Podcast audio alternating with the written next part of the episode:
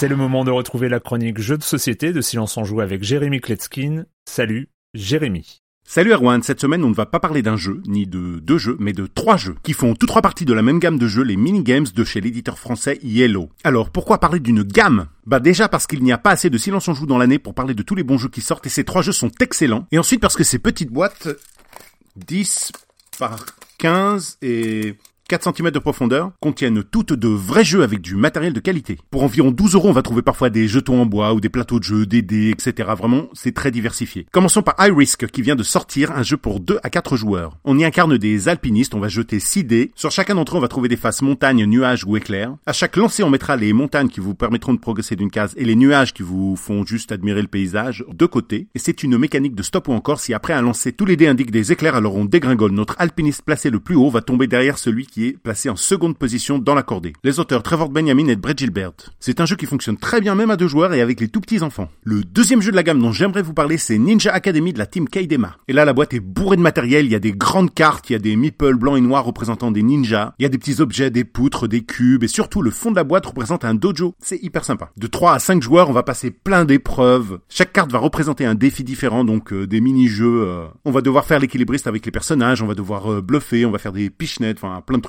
Et c'est recommandé à partir de 8 ans pour toute la famille. Ces deux premiers jeux sont récents, mais là je vais vous parler d'un jeu plus classique, un ancien de la gamme, Time Bomb. Enfin, il y a Time Bomb et l'évolution qui est sorti en février, mais je ne trouve pas ça justifié de racheter euh, le nouveau si on a déjà l'ancien, à part si on est un vrai fan. Le jeu a d'abord été édité au Japon en 2014, puis par les Américains de Indie Board and Card sous le nom de Don't Mess with Cthulhu, et enfin par les Allemands de Schmidt sous le nom de Temple de Schrecken. J'ai joué à toutes les versions et je trouve que Time Bomb c'est la meilleure. Il s'agit d'un jeu de bluff à identité cachée. On va jouer les membres de l'équipe de Sherlock. Enfin, il y a peut-être un ou plusieurs traîtres qui se cachent parmi nous. On distribue toutes les cartes, les joueurs les vérifient et ensuite les posent devant eux. Certaines cartes permettent de démorcer la bombe. On devra donc convaincre les autres pour leur expliquer combien de cartes on a de démorçage parmi celles qui sont posées devant soi. Ou alors euh, dire n'importe quoi ou mentir si on est dans la bande de Moriarty. De 4 à 8 joueurs, la partie dure environ un quart d'heure. C'est une tuerie, tout le monde se doit d'avoir une copie de Time Bomb à la maison. Je rappelle les noms des trois jeux. High Risk, Ninja Academy et Time Bomb. Et voilà, et un conseil, laissez toujours un ou deux jeux exposés dans votre salon. Vous verrez que ça donne envie aux gens et que les opportunités sont nombreuses de un écran de téléphone ou des conversations foireuses par une partie de jeu de plateau. Bye bye